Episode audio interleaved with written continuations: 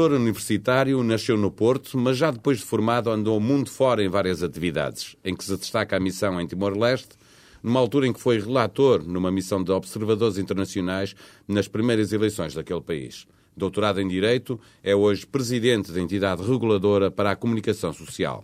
Azeredo Lopes é o convidado da TSF e do Diário de Notícias. Bom dia. Bom dia. Bom dia, professor Azeredo Lopes. Há pouco tempo recusou ser entrevistado por um jornalista de Expresso e acabou por conceder uma entrevista ao mesmo jornal feita por outra jornalista. O facto de eu estar hoje aqui quer dizer que eu e o Paulo Baldaia uh, escapámos à investigação que fez sobre nós e sobre aquilo que temos escrito sobre ela. Não, eu não faço investigação e, e, a questão, ao fim e ao cabo, vem da relação normal que se estabelece entre alguém uh, que vai ser entrevistado e aquele que o vai entrevistar. Portanto, eu nunca coloquei a questão do ponto de vista de qualquer investigação que faça sobre quem quer que seja que me entrevista. Parto de uma base factual, que é a minha relação, que tem que ser, portanto, uma relação já consistente que me permita formar um juízo de valor uh, sobre alguém, especificamente na componente que se traduz em ele me entrevistar ou não entrevistar. Isto significa o quê? Que eu não sou juiz de pessoas, não faço condenações uh, sobre pessoas. Aliás, chama a atenção para a circunstância de eu não, nunca, nunca ter identificado o jornalista em causa. Foi uma decisão que o Expresso tomou e que, enfim, com, com a qual eu posso. Mas nunca disse ao Expresso que aceitava dar a entrevista, exceto se, uh, o senhor ou um assessor por si se, se, a entrevista fosse feita pelo Humberto não, Costa? Não, nunca disse tal coisa. Eu já tinha tido a delicadeza de informar o Expresso, em momento substancialmente anterior, de que, atenta à circunstância de, em outras ocasiões, eh, as coisas terem corrido mal entre mim e esse jornalista, eh, que eu não falaria mais com ele Uh, uh, no quadro de uma entrevista que me fosse feita. O Presidente aí acaba, tem mais alguns nomes de jornalistas a quem não daria uma entrevista Não, não tenho. E, portanto, eu acho que aqui posso falar mais ou menos à vontade e esclarecer, sobretudo, que não se trata uh, de falar ou não falar, ou até de amoar, porque isso foi até insinuado, relativamente a quem me critica ou a quem discorda ou em quem exprime opinião diversa daquela que eu defendo ou em que acredito. Se fosse assim, aliás, vista a história da ERC, que foi uma história uh, de muita crítica, de muito debate, eu praticamente uh, deixaria de falar com muitas pessoas. E o, o Diário Notícias, como provavelmente a TCF já criticaram a ERC, ou até já me criticaram, isso não tem rigorosamente nada a ver com os motivos que levaram uh, à minha decisão. Tive ocasião de defender que, naquele caso, se verificavam aquilo que eu considerava, portanto, considerava como pessoa não sequer Considerava ou considera? A minha pergunta vai nesse sentido. Face às reações que houve essa sua atitude, se voltasse atrás, voltaria a fazer o mesmo? Fazia exatamente o mesmo, como aliás tive ocasião tranquilamente de expor perante a 12 Comissão da Assembleia da República. Que recusa em ser entrevistado por ele se ficou a dever a um título, presidente itinerante, e a uma peça jornalística em que ele falava dos subsídios de deslocação e de residência a que tem direito no exercício das suas funções. Eh, ficou incomodado com este trabalho jornalístico? Eu fico incomodado sempre que é posta em causa a minha honorabilidade. Fico incomodado quando a acusação uh, é injusta. Isto não significa ausência de escrutínio sobre aquilo que eu faço ou deixo de fazer no exercício do, das competências que exerço, ou até noutros quadros, desde que, evidentemente, salvaguardada a reserva da minha, privada, a minha vida privada e familiar, não posso aceitar que, em nome do jornalismo, se acuse alguém de ser desonesto ou de estar a locupletar-se com dinheiros públicos. E, portanto, esclareço, aliás, que não foi esse o único motivo uh, que me levou a uh, não aceitar mais ser entrevistado por aquela pessoa, foi um conjunto de peças onde eu considero que havia graves omissões e graves incorreções relativamente ou àquilo que eu tinha expresso ou à contextualização em que eu tinha prestado declarações, e, portanto, não é uma decisão tomada de ânimo leve, é uma decisão que tem um padrão que eu entendi existir naquele caso. Evidentemente, repito, essa decisão apenas a mim responsabiliza e não se traduz uma desqualificação da pessoa em causa. Eu, for, eu formei Mas a minha opinião... que, que a sua honra estava em causa, porque é que não, não vai para o tribunal com o processo? Uh, primeiro, uh, primeiro, já essa questão foi-me colocada várias vezes, é uma questão muito interessante. Acha-se pouco normal que alguém recuse doravante ser entrevistado por outrem, já se, acharia, já, se, já se acharia perdão, normal que o presidente de uma entidade reguladora apresentasse uma queixa não, perante é a Comissão de Jornalistas... É o cidadão de Lopes que se acha que a sua honra está em causa, pode, tem esse direito de, de, de dirimir a questão em tribunal. Não? É? O, já que não exerce o, cidadão, de resposta... O cidadão Azeredo Lopes, como o designa, nunca colocará no exercício das suas funções um jornalista em tribunal porque acho que aí sim podiam suscitar dúvidas sobre a circunstância de, para além de ser cidadão, eu estar investido num determinado cargo público que tem responsabilidades e que tem um determinado peso do ponto de vista até da acusação em que a simples interposição de uma ação judicial contra um jornalista, quisesse ou não, seria um facto noticioso, independentemente que o Tribunal viesse a deliberar uh, sobre o assunto. Chama a atenção, por outro lado, para o seguinte. Também que... é a recusa de ser entrevistado por ele, também é um facto noticioso, como se percebe nesta entrevista e noutras questões. Não, é um facto, é um facto uh, noticioso, uh, não por minha iniciativa. Certo. E, portanto, não fui eu que coloquei na praça pública o nome do jornalista, eu coloquei em causa uh, na praça pública. Eu não posso ser responsabilizado pela circunstância de uma decisão editorial de um jornal ter decidido não só uh, apresentar os factos como entendeu por bem apresentá-los, como, para além disso, nomear e designar pelo seu nome o jornalista. É uma questão bastante diferente. Acha que isto é um caso que, que deve interessar a Assembleia da República? Ouça, uh, interessa por definição à Assembleia da República aquilo que ela entende que interessa. Portanto, não me cabe a mim estar a escrutinar o, o, o, padrão do interesse ou da relevância de um facto por parte da Assembleia da República. Se me perguntar uh, uh, se está a falar no meu caso concreto, evidentemente que, é, que eu, eu, tenho por irrelevante. Não tenho uma noção tão desenvolvida da minha importância que considere isto um facto que justifique uma intervenção da Assembleia da República. Se eu colocar a questão do ponto de vista dos direitos e deveres de quem exerce um cargo público perante jornalistas, então aí diria que sim, que é uma questão que é uma questão que é funda e que é bom que fique esclarecido. Nos vários textos que tem publicado em vários jornais, percebe-se que gosta de responder, como li, eh, pelo menos em um dos seus textos, em português corrente. Uma boa polémica motiva mesmo na, ocupando as funções que ocupa? Não, a, a, função da polémica aqui, para empregar uma palavra tantas vezes uh, utilizada, portanto, é uma palavra que hoje como sabe, é, é, faz, quase, faz quase parte do nosso jargão cotidiano, a palavra polémica. Uh, as polémicas, quando foi esse o caso, uh, decorreram uh, de vários pressupostos. Primeiro. Mas eu não me refiro apenas a este caso do jornalista. Eu sei, não, vários, não estou, já não estava sequer a falar disso. Eu, eu, eu, acho que percebi a sua pergunta. Estava a referir-se a intervenções minhas, por exemplo, através de artigos em jornais. Não é? Isso parte de vários pressupostos. Como disse bem, eu eh, sinto que eticamente era mais discutível que eu invocasse uh, o meu direito a exercer resposta pela circunstância de, havendo conflito quanto ao reconhecimento ou não desse direito, de facto a questão iria ser colocada, ou poderia vir a ser colocada perante a entidade reguladora, a que eu presido, e eu não me sentiria muito à vontade nesse contexto, evidentemente, eh, estando pressuposto que a acontecer tal coisa, eu nunca participaria no processo de decisão. Isso é óbvio, mas mesmo assim entendi que no, no decurso deste mandato não invocaria uh, nunca uh, o direito de resposta. Isto significa o quê?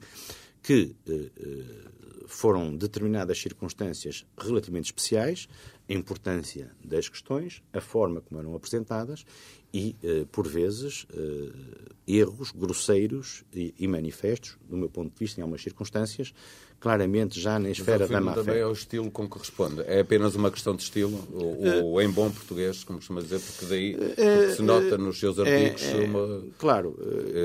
peço perdão se, se estiver enganado nisso, mas nota-se uma vontade de, de, de, ter essa polémica, de viver essa polémica? Eu, eu, creio que, por vezes, as questões devem ser colocadas não de uma forma sistematicamente mansa, até por quantas vezes o ataque é lançado, e ataques contra mim foram muitas vezes lançados, ou ataques pessoais, ou ataques contra a instituição que eu presido, em termos que eu acho inqualificáveis, do ponto de vista mesmo da expressão cidadã, de uma opinião crítica, etc.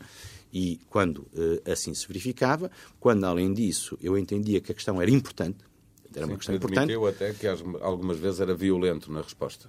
Uh, sou, sou, é verdade, é verdade, uh, é verdade. Uh, agora, o estilo, sou, compreenda que eu sou, seria sempre um péssimo juiz em causa própria, não é?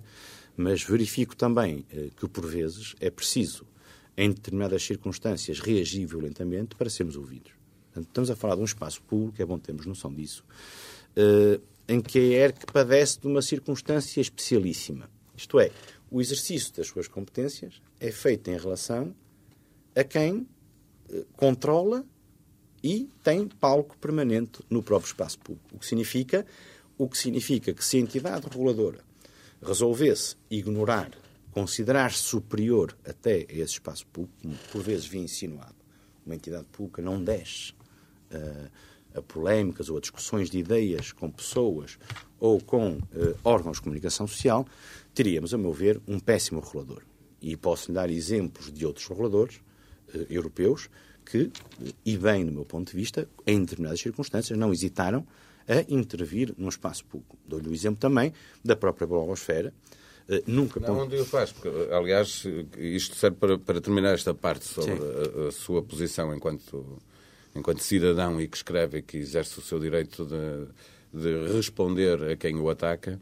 Uh, na blogosfera, Pacheco Pereira diz que, que até lhe agrada o seu estilo combativo em sua opinião, isso beneficia ou prejudica uh, a ERC? Uh, eu, acho, eu acho que, que eu acho que, sinceramente, não faço um juízo quase economicista de, de custo-benefício. Eu acredito que nós estávamos perante uma situação de, em termos materiais, de desregulação da comunicação social.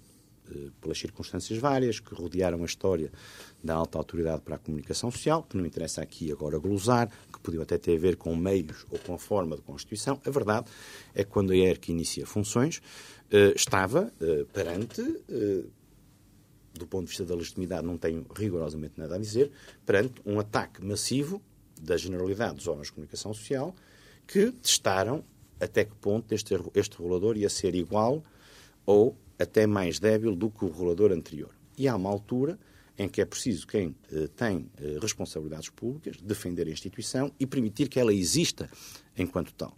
Se me perguntar, e deve ter notado isso nos últimos tempos, se eu atualmente considero necessário, perdoa uma expressão, arregaçar as mangas e não ter receio de me envolver, como disse, e admito o termo, numa polémica, há de reparar que eu hoje considero que a dimensão institucional que a ERC adquiriu, a circunstância de... Já não existe. Já não existe. Já não existe, já não existe no fundo, aquilo que era, uh, por vezes, uma defesa em última instância, quer da honra das pessoas, quer da honra de uma instituição. E a correção, por vezes, de afirmações uh, alegadamente factuais que eram grosseiramente mentirosas. Portanto, nesse sentido, quanto ao estilo, como disse, não, não, sou bom, não sou bom crítico, mas não vou, evidentemente, pôr em causa a avaliação que faz, até porque eu próprio uh, admito, com tudo. Vamos, vamos, vamos, então a avaliações, a balanço. Está há cerca de três anos à frente da, da ERC, mais ou menos. Sim. O que eu lhe pergunto é. Um, este meio, como é que uh, corresponde, corresponde às suas expectativas? Como é que está, é melhor do que pensava? É pior? Como é que está a liberdade de imprensa? Ouça, é tem está? aspectos seguramente melhores do que eu pensava. Alguns deles. Resumidamente, até... um ou dois. Uh, ouça. Mas estamos uh... mais interessados nos, nos piores. Mas... Então posso não dizer os positivos também. Não, não, não tenho, não dois, tenho, mais rápido. não tenho, não tenho que elogiar o meio. Até me fica mal porque o meio não precisa disso. Acho que há uh, uma liberdade de imprensa substancialmente mais rica do que eu uh, antecipava no início de funções. Uh, e acho que, independentemente de exageros que há sempre em questões fundas, societais, políticas, económicas, temos, pude, tenho podido verificar que há, temos, por exemplo, uma imprensa que, a meu ver, é, é, é diversificada, plural, polémica, permita-me que devolva. Vivemos em democracia plena nesse campo. Eu, eu, o conceito de democracia plena, sabe, é um ideal. Eh, eu, se calhar, como jurista, há muito que aprendi que não há nada de pleno. Eh, há uma prossecução contínua e um aperfeiçoamento contínuo. Eh, não acredito sequer naquela lei que, que, considera que é um caminho inelutável para Mas melhor. Mas esquece os portugueses quanto a essa matéria? Do meu ponto de vista, eu não tenho a menor dúvida, e digo em consciência, até por confronto com outros países que conheço bastante bem, não tenho a menor dúvida em dizer que em Portugal o conceito de liberdade de imprensa é um conceito pelo menos tão rico como aquilo que eu verifico Mas... em países que muitas vezes, ainda por cima, são apresentados como modelos. Nós temos uma visão que eu diria é uma. Vou começar agora pelas críticas, se não se importam, também, também não levarão a mal. Até, até porque a formação profissional era, é, é esse o desafio que eu, eu acho Eu acho que muitas vezes temos uh, uma abordagem ao que temos e ao que somos que é essencialmente paroquial, para não dizer uh, provinciana. E vejo isto em vários uh, patamares. Vejo muitas vezes a defesa de estándares que são considerados quase como ideais relativamente ao nosso em que eu tenho sérias dúvidas em que assim seja, porque procuro estudar uh, as situações e compará-las e não tenho nada a certeza que a importação de outros modelos ou de outros estándares Estamos seja... a falar do campo da, da, própria regulação da comunicação social só? Não, estou a falar, estou a falar da imprensa propriamente dita. Não é? Então, há, há um, verifico, economia, verifico algo que é seguramente uma característica genética nossa, que não é sequer da imprensa, que, que é uma tendência normalmente autofágica é? Uh, tudo o que temos é sempre muito mau.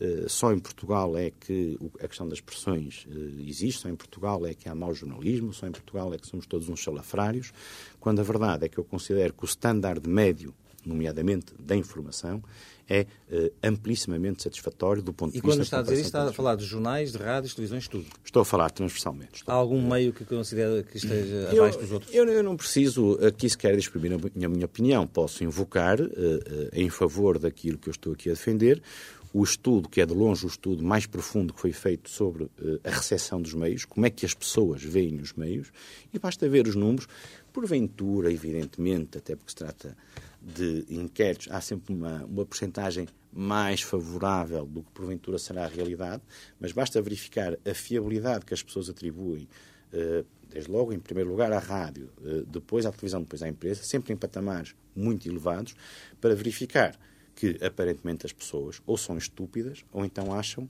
que realmente a credibilidade eh, dos meios é amplamente satisfatória. Portanto, não estou a falar sequer de uma opinião pessoal.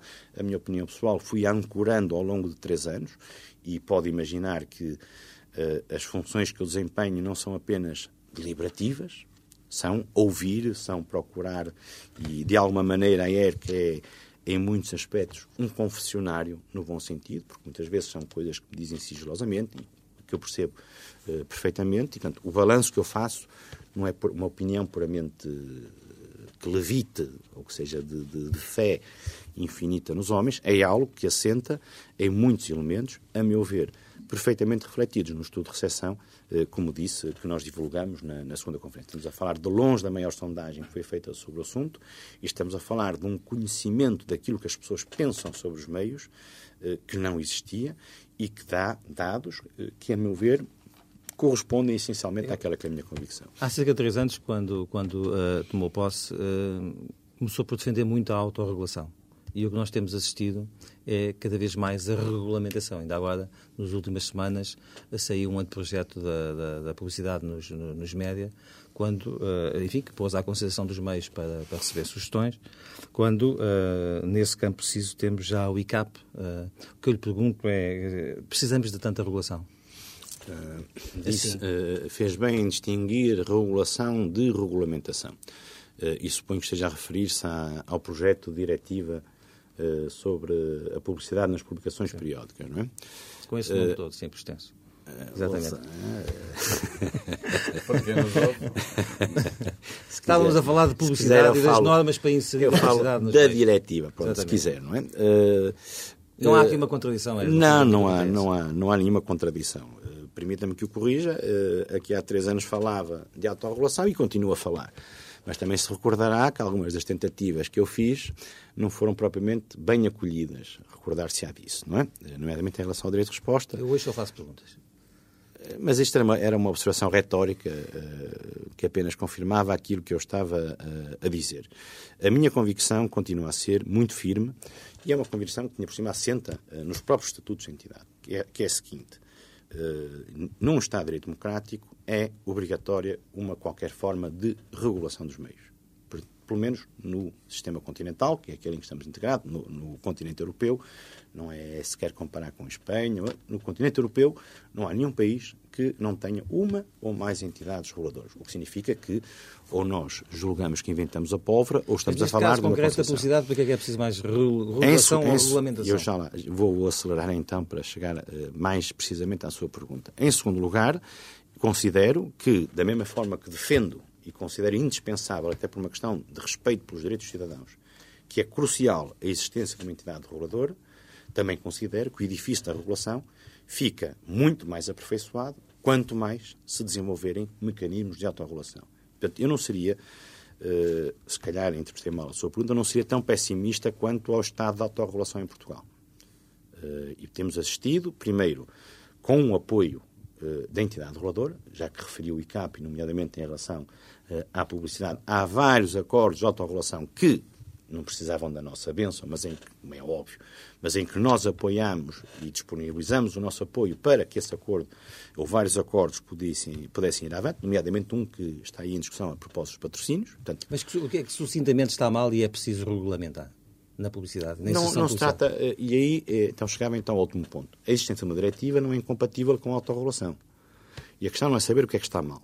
É aceitar que há zonas nesta questão da publicidade que são ambíguas que são ambíguas e em que há aplicações ou interpretações díspares consoante os órgãos de comunicação social e especificamente na área uh, da imprensa. Ora, uma interpretação díspar vai levar ao seguinte: ou a entidade reguladora intervém através de deliberação sancionatória, ou então, com clareza, diz, em nosso entender, estas são as guidelines, há de concordar, aliás, que não são muito apertadas, mas não, não, isto é outra pergunta retórica, uh, guidelines que dizem a posição da entidade reguladora sobre este assunto é esta. Isto é um dever básico de um regulador perante aqueles que são os seus regulados. Que se saiba a forma como interpreta normas que são, em muitos casos, extremamente ambíguas, sobretudo por se mostrarem aparentemente incapazes, à primeira vista, de incorporar novas práticas do mercado publicitário. Portanto, a ideia fundamental é Nada contra estas novas práticas, contra a evolução normal das coisas em matéria de publicidade, mas é bom que se saiba como é que nós interpretamos uh, estas, uh, uh, estas novas questões, estes novos desafios que se vêm a colocar. E quem não estiver dentro dessa interpretação que faz a ERC terá que ser sancionado para isso ter algum valor, não é? Alguma validade. Exatamente, exatamente. Mas isto tem outra vantagem. Tem uma vantagem que evita comportamentos anticoncorrenciais. Uh, vários órgãos de comunicação social colocaram uma questão a propostas mais variadas temáticas, dizendo o seguinte: eu acho que não devo, uh, por exemplo, aceitar este tipo de publicidade. Mas eu sou constantemente colocado, até perante uh, as estruturas comerciais, de concorrência desleal. Quer dizer, vejo o meu vizinho que está a intervir no mesmo mercado que eu, a aceitar determinados tipos de publicidade, Sim, eu é acho... sempre ver que quem é que dá o primeiro passo, não é? Uh... E isto, isto, no fundo, se não der o passo porque acha que não deve aceitar determinado tipo de publicidade, falaram-me disto a propósito de determinadas publicidades eróticas, se eu não der este passo, porque acho que não devo dar, primeiro, fico numa posição mais delicada perante as estruturas comerciais que legitimamente dizem, então, porque é que não dá o passo, uma vez que o seu vizinho está a dar? Mas se não o der, o vizinho está a ter uma vantagem anticoncorrencial que é injusta. Isto vale, no fundo, para qualquer comportamento infrator. Mas se ainda, eu. Ainda, se ainda eu, bem que me fala nesse, nesse, nesse, caso, nesse caso preciso, que é, um, que é, digamos, uma, uma, área de negócio em todos os países da Europa uh, que eu conheço. Um, acha que faz sentido falar, falar digamos, numa, de uma um, regulamentação acerca da publicidade, digamos, chamada erótica nos, nos órgãos de comunicação social?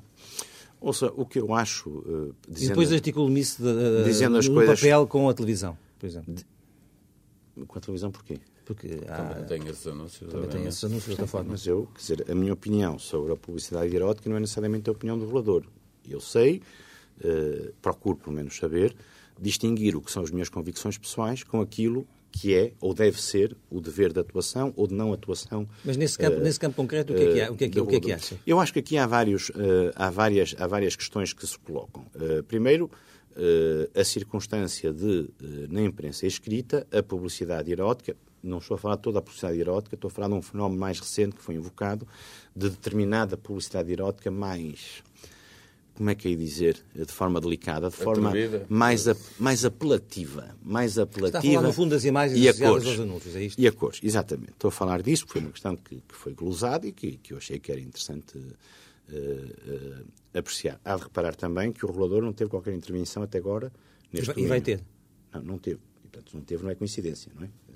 Não teve ainda. Quer dizer que o regulador está atento às dificuldades financeiras das empresas e sabe quanto isso pesa oh, oh, na faturação Dizendo as coisas em bom português, eh, Diga. as dificuldades financeiras uh, são, não são supridas com mais rabo ou menos eu rabo. Estou, eu só estou a fazer esta pergunta. Uh, e não é a invocação das dificuldades financeiras... Não estou a invocar nada, estou a perguntar se... Não, eu não, é, acho, eu não acho que a invocação de dificuldades financeiras seja uh, motivo para sacrificar direitos dos cidadãos. Mas é isso que eu lhe estava a perguntar. O não, mas, mas não, está, não, estava eu não estava a fazer nenhuma afirmação. Não estava exatamente a perguntar, porque não, disse, não há uma relação... Disse-me que não era por acaso que a ERC ainda não se tinha pronunciado. Eu estava é a perguntar se por acaso não se tinha pronunciado devido a alguns fatores, entre os quais esse. Não, ou seja, eu sou muito sensível a, a questões de, de, dificuldades financeiras, etc., e considero que o regulador, entendo, aliás, que deu provas sobre disso nesta, neste projeto de diretiva, não é, aliás, um texto ainda fechado, porque vamos agora outra vez ouvir uh, o meio para saber uh, se há ainda alguma coisa a alterar, e se for caso disso, seguramente que uh, o Conselho Regulador o fará. O que eu quero dizer é o seguinte: não, não há necessariamente uma relação direta entre permitir novas formas de publicidade e dificuldades económicas.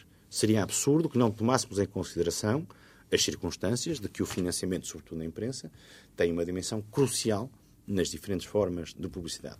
A questão da, da dita publicidade erótica, etc., é uma questão um bocadinho diferente. A questão aí não é vou permitir porque estão em dificuldades, é vou permitir porque acho que devo permitir. Não é? Portanto, há um limite a partir do qual a invocação de dificuldades económicas não é, não é admissível.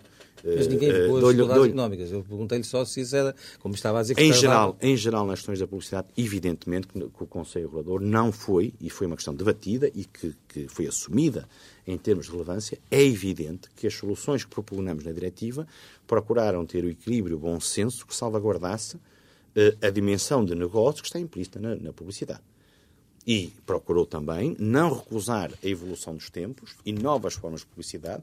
Para o efeito, aliás, eh, eh, e sei que é um conhecedor nessa matéria, mas fomos ver eh, outros exemplos de práticas estrangeiras para definir um padrão que nos parecesse aceitável. A meu ver, o resultado reflete esse padrão aceitável, mas veremos pelas observações que recebermos antes de passarmos esse texto a um texto definitivo. Eh, estamos a falar da ERC eh, e a ideia com que fica quem nos estiver a ouvir é que a ERC existe para eh, controlar a comunicação social, garantir que é tudo feito, mas há do outro lado fontes de informação. Para, para pelo seguinte, se, numa deliberação que eu vi da ERC respeitando uma denúncia do jornalista Carlos Cipriano, em que foi dada razão ao jornalista por não ter sido satisfeito devidamente o direito fundamental ao acesso às fontes de informação. Isto tinha a ver com o Governo, com o Ministério das Finanças e com o Gabinete do Primeiro-Ministro. Foi-lhe dada razão no caso do Ministério das Finanças, eh, mas ficámos por aqui. A ERC não tem eh, o poder de obrigar a que essa informação seja depois dada com, com muita rapidez. Não há aqui uma relação desproporcional no modo como a ERC tem esta, esta... É uma excelente questão, é uma excelente questão, mas isto é uh, uma excelente questão que se reconduz sempre à velha questão do copo meio cheio ou meio vazio, não é? Ao longo destes três anos, quase três anos, não se contam as vezes em que ouvi dizer que a ERC tinha poderes omnipotentes, não é? Tinha poderes de constrangimento, de restrição, de sanção. Tem, tem relação à comunicação social, não, não tem, é que não, se relaciona com a comunicação social. Acho, acho... Uh, acios têm, não estou a dizer que... Uh, isso, é, isso é uma daquelas ideias feitas, e suponho que esteja a refletir nesses termos, que são invocadas em relação à entidade reguladora para a comunicação social. Primeiro, a entidade reguladora não exerce jurisdição sobre jornalistas. É um, um velho mito que alguns gostam de manter porque uh, é um bocado como mas a história... De... sobre os órgãos de comunicação social onde trabalham os jornalistas? Pois naturalmente, pois naturalmente, mas é uma coisa diferente, não é? Eh, apesar de tudo, é uma coisa diferente lidar com um órgão de comunicação social ou individualmente estar a sancionar um jornalista. É algo de substancialmente diferente, claro. como se vê, aliás, na prática. Quer dizer, se me pergunta, nós estamos a falar um trabalho, a avaliação, eh, sei lá, de um direito de resposta, a avaliação de uma peça, do ponto de vista do rigor informativo, do respeito do princípio contraditório, eu tenho sempre presente que, quer queira, quer não, eh, estou a falar com uma organização a que chamo o órgão de comunicação social, mas é feito de pessoas. Claro, é feito de pessoas. O que, mas o que eu lhe Agora, é... Do ponto, é, de vista, do ponto de vista... Do ponto de vista... Do lado uh, contrário, quando nós ponto, queremos ter acesso à informação... Do ponto de vista da sanção, repare, a sanção pública tenho vindo a confirmar cada vez mais uma opinião que tinha mal iniciei funções. A sanção pública, a divulgação de um juízo crítico público é muitíssimo mais eficaz do que qualquer medida de aplicação de coimas ou de sanções pecuniárias. Isso pode-se verificar quer em relação aos órgãos de comunicação social, quer à relevância que é atribuída a uma decisão da ERC, quando ela considera que o, jornalista tem razão. Portanto, aquilo, aquilo uh, isto significa o quê? Não está a imaginar, uh, uh, porventura, que a ERC fizesse ao Ministério das Finanças, ao Ministro, ao Ministro das Finanças, aquilo, não, não que, Miguel Ângelo, que existe, aquilo que Miguel Ângelo fez quando acabou a estátua de Moisés, que foi dar-lhe com o martelo no joelho a dizer, parla. Não é? E, portanto, há limites que eu penso que concordará comigo, são limites até do bom Estamos senso. Estamos a falar, de qualquer forma, de dois autores geniais. É? Essa não, não vai arrancar comentário, como é evidente, não é? Eh, mas compreendo, portanto, há uma dimensão pública na atuação do regulador que nunca deve ser confundido com o tribunal. Nós temos uma noção de associar o poder de sanção necessariamente ao trânsito em julgado, ao peso que é atribuído a uma sentença judicial. O regulador não está, eh, não está nem pode ter a tentação, que seria uma tentação diabólica, de se considerar um tribunal. Deixe-me perguntar-lhe muito, muito concretamente. Espera que, eh, com deliberações deste tipo, sempre que tiver eh, alguma participação de um jornalista em relação à administração pública de uma forma geral, que a administração pública passe a funcionar melhor? Acho que isso funciona claramente como uma chamada de atenção. Ninguém gosta de ver reiteradamente censurado um, determinado comportamento na, na praça pública. É? Parece-me evidente, aliás, sem presumir qualquer dolo ou intenção, porque nós, nós temos uma noção uh, provavelmente muito judaico-cristã se alguém infringe é porque há culpa. Temos uma noção muito culposa uh, das coisas. Muitas vezes organizações têm ritmos em que a falha é objetiva sem ser intencional. E essas chamadas de atenção pública, espécie através de uma deliberação, que aliás não é a primeira, já tivemos também uma deliberação onde uh, nos pareceu que declarações do, do ex-ministro da Saúde tinham sido infelizes sob a forma genérica como fez uma, uma afirmação que desqualificava uh, uh, o jornalismo, esse tipo de chamadas de atenção tem uma virtude pedagógica, sem, sem eu evidentemente pretender que que está cá a ensinar as pessoas, e é uma chamada de atenção. Estamos a falar de organizações, normalmente. É? Há pouco expulsou-se de uma forma positiva sobre a comunicação social que temos, por outro lado, um, está para sair uma, uma, uma, uma, uma regulamentação a, a, propósito da concentração dos, dos meios de comunicação social. Uh, e, e, e, regulamentação que pretende, uh, digamos, uh, abrir, abrir, abrir e estipular caminhos tanto no crescimento por aquisição como no crescimento orgânico. Um, qual é a sua posição face a este quadro, a este, a este cenário? Por um lado, acha que a imprensa está bem, por outro lado, uh, a concentração tem que parar, deve parar para poder ser mantida uma pluralidade de informação em Portugal?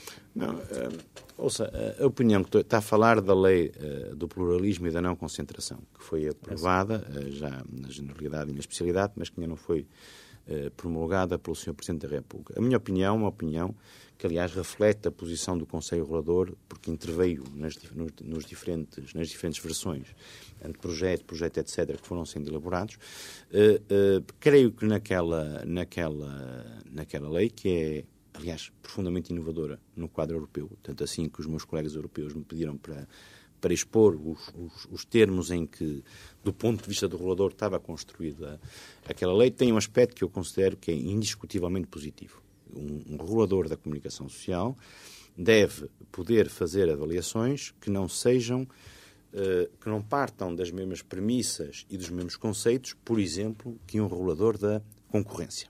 Portanto, o, o conceito de mercado, e, e, e, sei que tem uh, essas noções tão bem ou melhor assentos do que eu, o conceito de posição dominante, o conceito de mercado relevante, etc., são conceitos que foram construídos, se têm desenvolvido para um raciocínio típico do direito à concorrência. As questões que aqui estamos a falar e que me parece terem reflexo na lei são questões um pouco diferentes. Eh, não é imposto um limite ao crescimento, não é? Não, há, não, há, não é imposto um limite ao crescimento, é estabelecido um patamar a partir do qual pode haver uma verificação.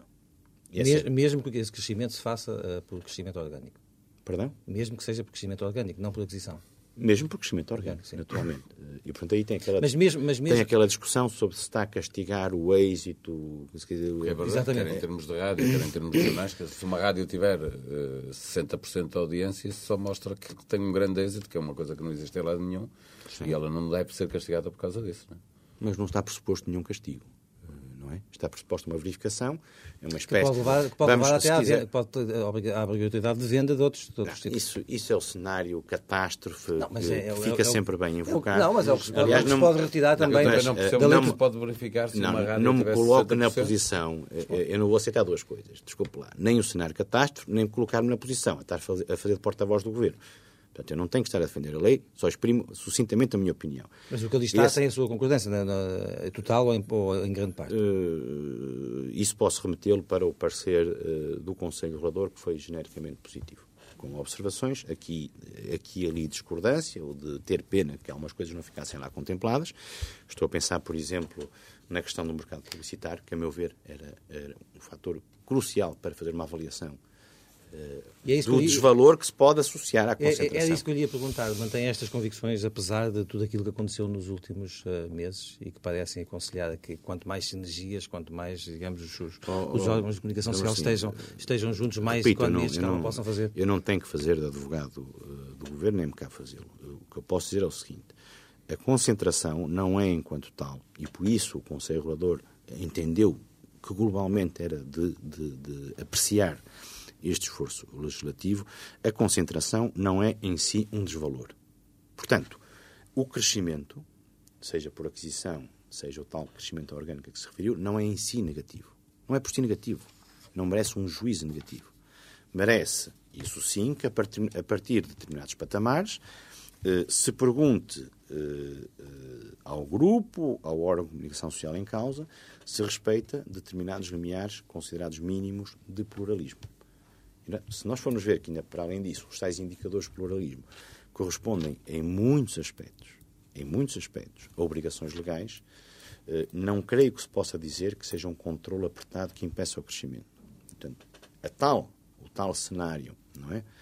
de catástrofe, da imposição, de alienações, etc., só se verifica se houver uma recusa em expor, que até pode ser por iniciativa própria, não, precisa sequer de, uma, de um procedimento do controle regulador, para dizer que estão salvaguardados aspectos eh, que, se, que, eu, que eu, se me pergunta, considero absolutamente elementares de respeito da ideia uh, de pluralismo. Ainda na sequência deste de, do balanço que faz Só a atividade... Terminar, o que não significa pluralismo que cada órgão de comunicação social tenha que ter expressas em cada momento as opiniões todas diversas. Por amor de Deus, não é disso que se trata, não é? São limites básicos.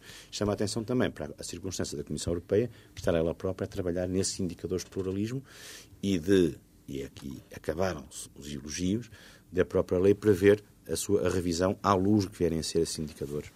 Encontra, da sua experiência, encontra algum fio condutor entre a qualidade editorial e uh, o bom andamento do negócio das empresas de comunicação social? Não necessariamente, não é? Uh, não, não vejo uma relação necessária. Ou, por outras palavras, é preciso vejo que, uma relação título, é que o título tenha êxito económico para poder uh, assegurar uh, uma pluralidade aos seus leitores, aos seus ouvintes, aos seus É preciso, pelo menos, que não, não tenha inêxito económico. Ou então há fatores, ou então há fatores alheios à componente de negócio. o patrão pode, ser, pode lhe ser totalmente indiferente o resultado, os resultados que tenha, uh, e considerar que é importante, até por valor simbólico. E temos casos desses em Portugal?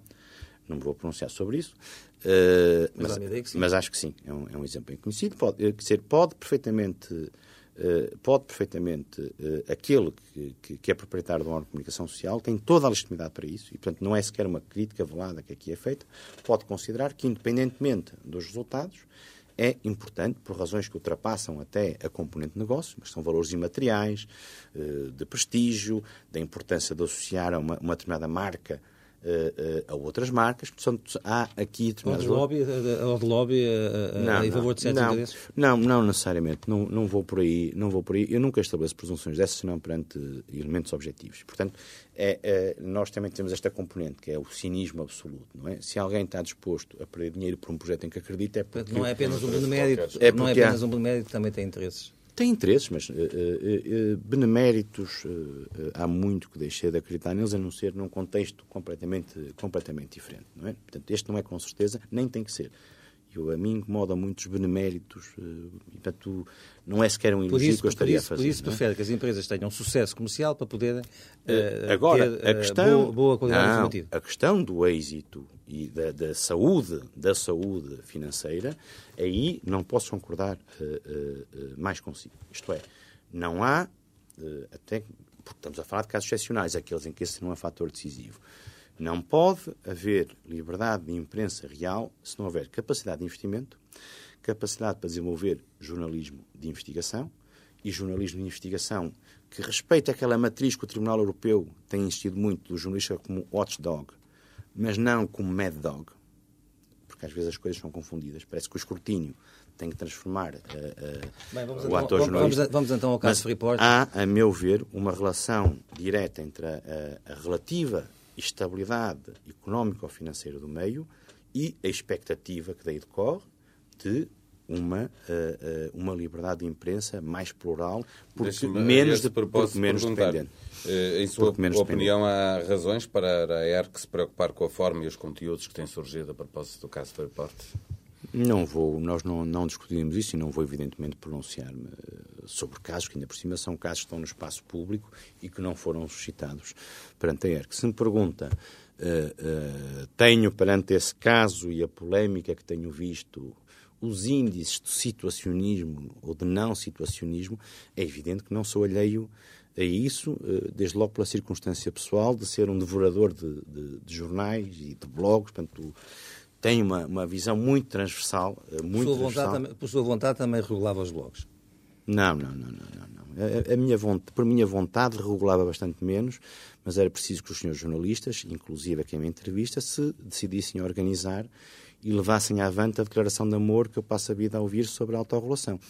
Eh, nomeadamente, nomeadamente na imprensa, nomeadamente na imprensa, eh, acho que é, um- é um- uma área que está há muito tempo madura para a autorregulação. Por visto, a realidade vai desmentindo as minhas convicções, Estamos embora haja, só para acabar, para não ser pessimista, há este projeto, recentemente divulgado ainda, como projeto que, por vistos, poderá vir a concretizar-se pela Associação Portuguesa de Imprensa e pelo Sindicato de Jornalistas, eh, temos, começamos a ter gradualmente os frutos. E se querem saber, a minha convicção é que a autorregulação, por boas ou más razões, muitas vezes se vai desenvolvendo para haver menos regulação.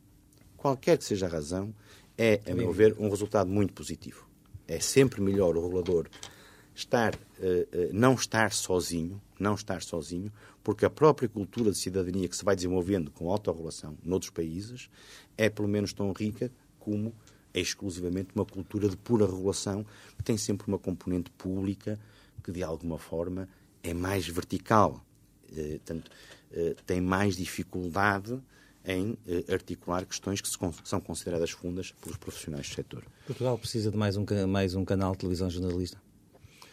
Eh, Não sei se Portugal precisa, eh, se não, sei que há um concurso eh, que foi aberto eh, e um concurso tem dois candidatos. E, portanto, E em o- tempo um deles útil... já, já apresentou, já pediu que o, que o outro fosse afastado da corrida por alegadas razões formais graves. As duas candidaturas estão em condições de ser analisadas ou há de facto que ponderar estas razões formais graves? Estamos a falar, de, estamos a falar de, de dois momentos distintos. Um que condiciona a decisão da admissibilidade, e é neste quadro que tem que ser apreciada eh, eh, tem que ser apreciado o recurso interposto pela Telecinco SA e a decisão da admissibilidade será preferida até 20, 20 de fevereiro. É provável que a própria decisão quanto ao recurso, que é uma questão relativamente prévia, venha a ser Se tomada. quiser antecipar eh, aqui o seu juízo pessoal. ah, mas não quero. Não quero. Eu entendo que quando está um processo pendente, o regulador deve estar calado. E o silêncio às vezes é duro. O que, é que vai, o que é que vai estar em causa, digamos, na, na- no- enfim, na opção por um ou por outro projeto? Só as grelhas, só a programação? Ou também vai estar, por exemplo, a credibilidade de gestão ah, das pessoas e das, e das Ah. entidades que, que patrocinam cada uma das candidaturas? Mais uma vez, uma, uma- uma excelente questão. Há vários eh, elementos que não são sequer determinados pelo regulador. O regulador aqui não tem uma função eh, criativa, mas de concretização, e que vem desde a lei da televisão ao regulamento de concurso, o caderno de encargos e aquilo que foram os níveis de referência estabelecidos pelo regulador. Uma prática, aliás, a meu ver, profundamente inovadora em Portugal, em que nós dizemos em concreto em que é que se vai traduzir cada um dos aspectos, os critérios e os subcritérios gerais Mas uma estabelecidos pelo subjetividade regulador. nessa análise. Não é? Há uma, há uma muito menor subjetividade quando há transparência de dizer o que é que é preciso para ter Mas determinada haver uma pontuação. lacuna ah, na questão, digamos, da... Ah, então fico curioso. De- de- Eu estive, estive, estive a ver eh, algumas coisas que pude ver eh, e, portanto, parece-me que estão bem definidos os critérios de, de grelha e todos esses que me falou. Penso que no aspecto eh, eh, eh, que os regulamentos são omissos um bocadinho na questão da avaliação do profissionalismo da gestão associada a cada, um- de cada um dos projetos, ou não? Não necessariamente há, eh, há, em relação aos projetos, uma avaliação uh, económico-financeira. Há uma avaliação técnica e há uma avaliação da alocação de recursos humanos. Portanto, são critérios genéricos que o próprio regulamento estabelece. Há um, projeto, há, um, projeto que diz que é possível faturar 60 milhões de euros no primeiro ano e obter 20 a 25% de exceto nesse primeiro ano. A ERC vai avaliar se isso é possível ou se, é um, ou se não é possível? Estaria muito curioso ouvir a sua opinião, mas, como lhe disse, processo de entrada é meu dever não estar a, a pronunciar-me sobre o assunto. Os Qualquer resposta. Os leitores de Diário de Notícias gostavam mais de ouvir a sua. Tenho a certeza que não. Antes de terminarmos, o presidente da ERC consome toda a comunicação social ou é seletivo? Que jornais lê, que rádios ouve, que televisões vê? Uh, ouça, uh, eu sou um, um caso típico, uh, portanto, deve ser uma espécie de homem comum daquele diagnóstico que é feito sobre os consumos, consumos cada vez mais uh, fragmentados. Não perco, o, o, começando pela televisão, não perco o programa, os programas de culinária da SIC Mulher, nomeadamente do Jamie Oliver. Uh, Sabe cozinhar, portanto, já. Já aprendeu. Gosto de ter essa presunção. E, portanto, como um jornal dizia, eu devo ser uma espécie de gastrosexual. Parece que é um novo termo na moda para quem gosta de cozinhar e gosta do Jamie Oliver. Portanto, acabei por descobrir, estava catalogado. Uh, gosto de ver informação transversalmente e gosto uh, de uh, determinadas séries. Portanto, sou um, um consumidor bastante abundante de televisão. Na imprensa, leio, leio vários jornais. leio o Diário Notícias, leio o Público, leio Correia da Manhã e leio Jornal Notícias. Espero não estar a cometer uma injustiça. Nos desportivos, uh, leio Record, aliás, não sei porquê, porque, enfim, uh, é tão sportinguista que, apesar de tudo, acabou por ser um refúgio para um bovesteiro como eu. Uh, e na rádio também ouço várias rádios. Uh, ouço a TSF. Já agora, agora, acha que os jornais são, desportivos são alinhados? É isso que me está a dizer? Se eu acho que são alinhados? Ah, acho que têm tendências, como é evidente. Pois, é, pois se os jornais não desportivos uh, têm tendências claras, porque é que os desportivos não vão ter?